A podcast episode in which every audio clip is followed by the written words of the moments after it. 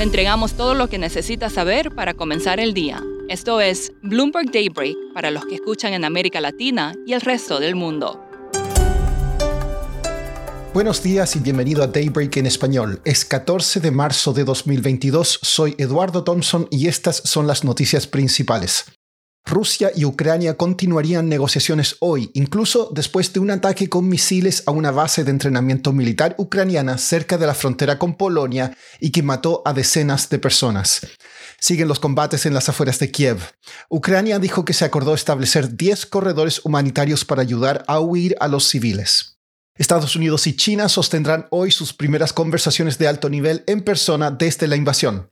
Estados Unidos también informó que Rusia le habría pedido asistencia militar a China para apoyar la ofensiva, pero la Casa Blanca presionó para que hiciera cumplir las sanciones. China ordenó el cierre total de Shenzhen, una ciudad de casi 18 millones de habitantes, debido a un brote de COVID. La empresa Foxconn, que produce partes de los iPhone, debió cerrar una planta en la ciudad. Los casos de COVID en todo el país se duplicaron a casi 3.400. The Wall Street Journal informó que fiscales rusos podrían incautar activos de empresas como McDonald's e IBM o arrestar a sus ejecutivos por criticar al gobierno o retirarse del país. Facebook aclaró que los usuarios de la plataforma no podrán publicar llamados a la muerte de un jefe de Estado. Rusia señaló que ha perdido el acceso a casi la mitad de sus 640 mil millones de dólares en reservas. Irán llevó a cabo un ataque con misiles en el norte de Irak ayer y suspendió las conversaciones sobre el restablecimiento de las relaciones diplomáticas con Arabia Saudita. Esto acrecienta la incertidumbre en el mercado petrolero.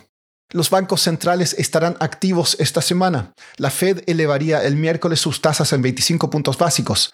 También habrá reuniones de las autoridades monetarias de Brasil, Reino Unido, China, Japón y Rusia. El nuevo presidente de Chile, Gabriel Boric, asumió en el cargo el viernes. En su primer discurso como mandatario se comprometió a impulsar el crecimiento económico y distribuir mejor la riqueza para así sanar las tensiones tras años de malestar social. El consejero de Seguridad Nacional de Estados Unidos, Jake Sullivan, dijo que cualquier alivio de las sanciones a Venezuela tiene que estar vinculado a medidas concretas que tomen Maduro y las personas que lo rodean.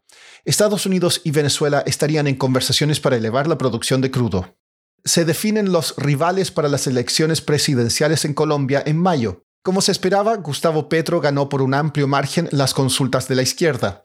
Su principal rival sería el conservador alcalde de Medellín, Federico Fico Gutiérrez. Ningún partido obtuvo mayorías en el Congreso.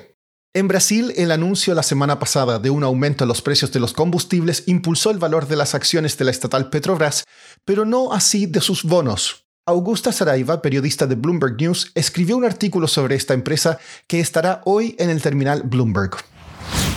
Petrobras esta semana subió los precios del diésel un 25%, de los precios de la gasolina un 19%, debido a la suba global en los precios del petróleo. Lo que es interesante es que lo que ha pasado con los bonos es totalmente distinto a lo que ha pasado con las acciones. Las acciones subieron un montón después del anuncio, mientras eso, los bonos que ya venían cayendo eh, siguieron cayendo esta semana. Algunos de los bonos llegaron a niveles eh, en los que estaban la semana en que Rusia invadió Ucrania y estos habían sido niveles que no se veían desde hacía ocho meses, por ejemplo. Algunos de los inversores están preocupados por el hecho de que este año hay elecciones presidenciales en Brasil y obviamente cuando se sube el precio de la gasolina, esto puede generar tensiones políticas.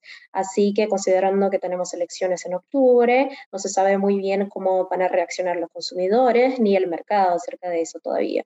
¿Y qué es lo que ha dicho el gobierno sobre, hubo especulación sobre fijar precios, no? Sí, exactamente. De hecho, el Ministerio de Economía de Brasil anduvo presionando a Petrobras a que absorbiera algunos de los costos relacionados a la suba en el precio del petróleo, eh, pero la compañía dijo que lo hacía podría haber escasez, eh, tanto de diésel como de gasolina y entonces por eso llegó a subir los precios, pero de hecho eso no quiere decir que lo va a seguir subiendo, y entonces por eso los mercados no saben exactamente qué va a pasar si se pueda llegar a un acuerdo con el gobierno de Brasil. Por último, vuelve Tom Brady. El mariscal de campo de 44 años dijo en un tuit que dará pie atrás a su anunciado retiro y volverá a jugar por los Bucaneros de Tampa. Eso es todo por hoy. Soy Eduardo Thompson. Gracias por escucharnos. Para conocer todas las noticias que necesita para comenzar el día, revise Daybreak en español en la app Bloomberg Professional. También puede personalizar Daybreak para recibir las noticias que desee. Eso es todo por hoy. Sintonice mañana Bloomberg Daybreak